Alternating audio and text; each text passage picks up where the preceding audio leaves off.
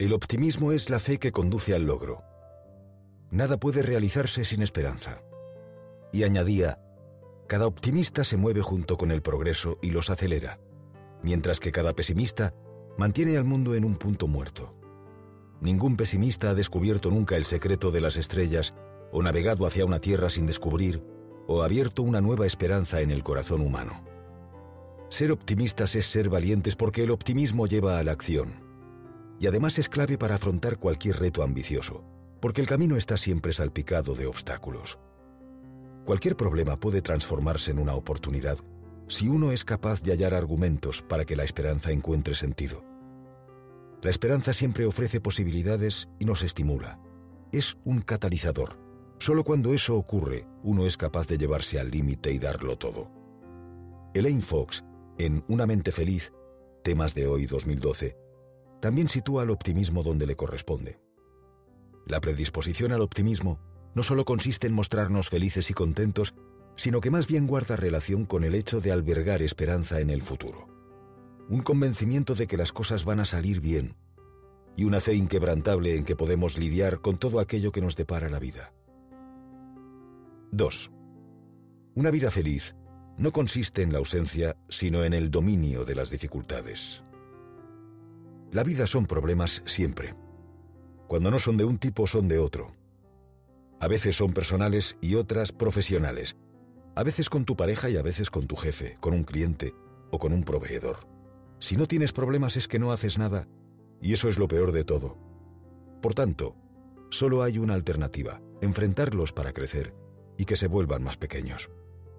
Los problemas encogen a medida que ganamos conocimiento y experiencia de vida. Los problemas te vuelven más inteligente si logras resolverlos. Y si no lo haces, se agrandan. Porque crecen los miedos y las inseguridades, además de otros daños colaterales. Es un efecto dominó. Robert Kiyosaki, autor de Padre Rico, Padre Pobre, punto de lectura 2009, cuenta cómo su padre rico le dijo cierta vez, Tener un problema económico es como tener un dolor de muelas. Si no atiendes el problema, te sientes mal. Y si te sientes mal, te irritas con facilidad y no trabajas bien. Si no atiendes el dolor, tendrás complicaciones médicas porque en tu boca pueden reproducirse los gérmenes. Un día pierdes tu empleo. Si no tienes trabajo, no puedes pagar la renta. Si no resuelves el problema de la renta, te quedarás en la calle, sin casa, enfermo, y aún tendrás el dolor de muelas. La gente pobre, no solo financieramente, sino a todos los niveles, es la que tiene más problemas que soluciones. La gente rica, lo contrario. 3. No soy la única, pero aún así soy alguien. No puedo hacer todo, pero aún así puedo hacer algo. Y justo porque no lo puedo hacer todo, no renunciaré a hacer lo que sí puedo. A veces olvidamos que lo grande nace de lo pequeño, que el todo está formado por las partes, que la excelencia es la suma de detalles o que un equipo es la integración de complementariedades. Manel Estiarte fue un conocido jugador español de waterpolo, ganador de la medalla de oro en los Juegos Olímpicos de Atlanta 1996 y Premio Príncipe de Asturias del Deporte en 2001. Él, como otros muchos, también obvió esto. En una ocasión decía, un equipo no está al completo si el líder solo cuenta con los cracks.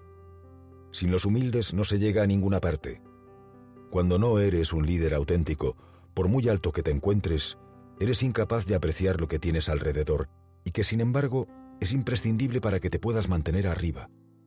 Esa persona que por la mañana te acondiciona la piscina, coloca las corcheras, las porterías, el recepcionista, todo eso que finalmente resulta gris porque trabaja en la penumbra para que tú puedas recibir en toda su intensidad la luz de los focos. Qué lástima que no supe apreciar tantos detalles. ¿Qué era para mí entonces un masajista sino alguien que existía exclusivamente para que yo estuviera en forma. ¿Iba a dar los buenos días al chico que estaba pasando el aspirador por el fondo de la piscina? Quizás por eso Helen Keller apuntaba también. Lo que mueve el mundo no son los potentes brazos de los héroes, sino la suma de pequeños empujones de cada trabajador honrado. 4. Todo se reduce a esto. La forma más fácil de ser feliz es hacer el bien. Hacer el bien nos hace sentirnos bien y además redunda en beneficio de los demás con lo cual todo el mundo gana. Hacer el bien es de personas inteligentes, no solo desde un punto de vista profesional, ayudar a otros es un activo, sino también personal, por la tranquilidad interior que produce. Quien no obra bien, lo que no quieras para ti no lo quieras para otros, siempre está con la mosca detrás de la oreja por lo que le pueda venir encima. Son personas que están tensas, que todo lo ven como un juego de suma cero. Lo que gano yo es lo que pierdes tú. Y que no saben contemplar la vida con plenitud y abundancia. El karma existe.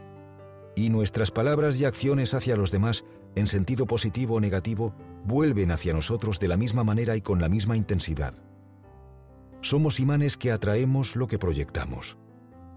La palabra karma significa acción, y toda decisión, movimiento, acción que hacemos, desde las palabras que decimos hasta las miradas que proyectamos, da lugar a acciones evolutivas, suman o destructivas, restan en nuestra vida. 5. Añoro cumplir una tarea grande y noble, pero mi principal obligación es cumplir pequeñas tareas como si fueran grandes y nobles. Todo trabajo realizado con compromiso, atención a los detalles y vocación de servicio es un arte que influye de manera decisiva en la calidad final de cualquier producto o servicio. ¿No es fantástico cuando uno llega a un hotel y el recepcionista le recibe con una sonrisa? ¿No es fantástico cuando uno entra en un restaurante y se le atiende cálidamente? ¿No es fantástico cuando una telefonea a un call center y se le responde de una manera educada? Recepcionista, camarero o telefonista pueden parecer a primera vista trabajos sencillos, pero no es así. Son arte, Martin Luther King afirmaba, si un hombre está llamado a barrer las calles, debería barrer las calles igual que pintaba Miguel Ángel, componía Beethoven o escribía Shakespeare. Debería limpiar las calles tan perfectamente que los moradores del cielo y la tierra se detuvieran para decir, aquí vivió un gran barrendero que hizo bien su trabajo. Además, la vida funciona según la ley del crecimiento. Todo lo que haces dibuja tu futuro para bien o para mal. Así que la mejor manera de tener futuras oportunidades es aprovechando las oportunidades presentes. 6. Cuando una puerta de felicidad se cierra, otra se abre. Pero muchas veces miramos tanto tiempo la puerta cerrada que no vemos la que se ha abierto para nosotros. Las oportunidades abundan en todos los sitios todos los días, pero se exige actitud para apreciarlas y aprovecharlas. Y ello implica saber cerrar etapas, soltar lastre, pasar página y mirar hacia adelante. La vida funciona también según otra ley que es la ley de la intención y el deseo. Lo que capta nuestra atención controla nuestra vida. Si pones tu atención en el pasado, lo negativo, no dejas que llegue a tu vida todo lo bueno que está esperándote. Vives anclado en tiempos pretéritos y avivas esas llamas cada vez que te recreas en lo que fue. Ya sabes, a lo que te resistes, persiste. Por el contrario, cuando decides decir hasta aquí hemos llegado y empezar a caminar sin mirar atrás, se abren ante ti otras posibilidades y realidades sorprendentes. Helen Keller lo expresaba así. Mantén tu rostro hacia la luz del sol y no verás la sombra. 7. ¿Por qué contentarnos con vivir a rastras cuando sentimos el anhelo de volar. La vida te da lo que le pides a nivel inconsciente y luego nos sorprendemos de lo que obtenemos. Cada persona se convierte única y exclusivamente en aquello que se da el permiso de ser. No consigues lo que te mereces, sino lo que crees que te mereces. La cuestión no es poder, sino creer que uno puede. Nos convertimos en lo que creemos. Es nuestra responsabilidad, por tanto, asumir el liderazgo de nuestra vida. Nadie lo va a hacer por nosotros. Modifica la idea que tienes de ti mismo, ponte en valor y tu vida empezará a cambiar. Napoleon Hill, en su clásico Piense y hágase rico, Obelisco 2014, recoge las siguientes estrofas poéticas. Le discutí un penique a la vida y la vida no me dio más, por mucho que le imploré durante la noche cuando contaba mis escasos bienes porque la vida es un amo justo, que te da lo que le pides, pero cuando has fijado el precio debes aguantar la tarea. Trabajé por un salario de jornalero solo para descubrir perplejo que cualquier paga que hubiera pedido a la vida, ésta me la hubiese concedido de buen grado. Con lo que te conformas, obtienes. ¿Por qué conformarte con menos de lo que deseas? 8. El mundo está lleno de sufrimiento, pero rebosa de personas que lo han vencido y en su lucha descubrieron algo valioso.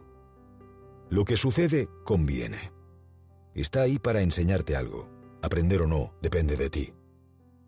Nietzsche, en una de sus obras capitales, La Galla Ciencia, Tecnos 2016, lo resumió de manera impecable. Quiero aprender cada vez mejor a ver lo necesario de las cosas como bello. Así seré de los que vuelven bellas las cosas. Amor fati, que ese sea en adelante mi amor. No quiero librar batalla a lo feo, no querer que nada sea distinto. No solo soportar lo necesario, y menos aún disimularlo. Todo idealismo es mendacidad frente a lo que es necesario, sino amarlo. Con independencia de las circunstancias, crecer o no es una decisión personal. Tu actitud siempre te pertenece, es tuya y nadie te la puede arrebatar. 9. La seguridad es más que nada una superstición. La vida es una aventura atrevida o no es nada. La vida para ser vida tiene que tener reto, cada uno en su dosis, porque de otro modo se vuelve insípida. Y cualquier reto implica cierto riesgo, y riesgo es sinónimo de valentía, y la valentía está asociada inevitablemente a las derrotas. No siempre las cosas salen bien. Las cicatrices también tienen su encanto y dan forma e identidad a quienes somos. Si te atreves, siempre creces, aunque duela. Si no te atreves, retrocedes, aunque no quieras. No hay término medio. La seguridad suele aportar una calma apacible que poco a poco se torna en aburrimiento, estancamiento y frustración. El cantautor Joaquín Sabina decía, uno se conoce a sí mismo y sabe lo fácil que es resultar herido, sobre todo si uno se emplea a fondo. A mí me gusta comer de verdad, beber de verdad, besar de verdad, hablar de verdad, enamorarme de verdad. Y cuando pones tanto en todas esas cosas, lo más normal es que salgas lleno de cicatrices. Son pruebas de que has vivido. 10. La felicidad es el final perfecto y fruto de la obediencia a las leyes de la vida. La pobreza, la falta de resultados en cualquier parcela, no es otra cosa que el desconocimiento de las leyes mentales y espirituales que rigen la vida. El mundo es abundancia. Hay mucho de todo para todos. La escasez no existe en el universo. Somos nosotros los que somos escasos mentalmente. Lo que nos separa de la riqueza, resultados, es nuestra propia actitud mental. De lo que se trata es de aprender y aplicar eficazmente los principios y pautas espirituales que ordenan el universo para que esa abundancia se refleje en nuestra vida. Los principios, leyes, siempre funcionan. Y si no funcionan es que no se están aplicando bien. La eficacia en la respuesta, resultados, depende de la eficacia en la ejecución, actitud mental. ¿Cuáles son esas leyes que determinan la abundancia? 1. Ley de la potencialidad pura. No existen límites a lo que se puede crear. Los límites limitaciones mentales, son tuyos. 2. Ley del dar y recibir. La vida es un espejo, recibes lo que das. Si quieres amor, da amor. Si quieres amistad, regala amistad. 3. Ley del mínimo esfuerzo. Cuando estamos conectados con la vida, todo fluye, todo está bien, todo es como debería ser. La frustración procede de la no aceptación. 4.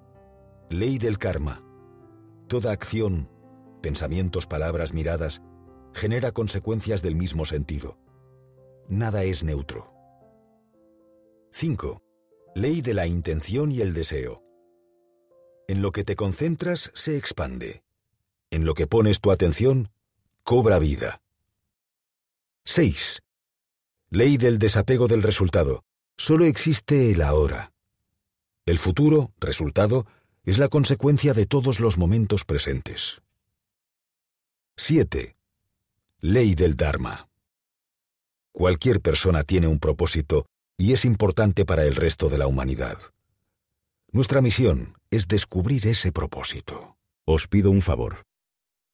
que me sigáis en mi canal de YouTube Mente-Presocrática. Para seguir en el camino del desarrollo personal,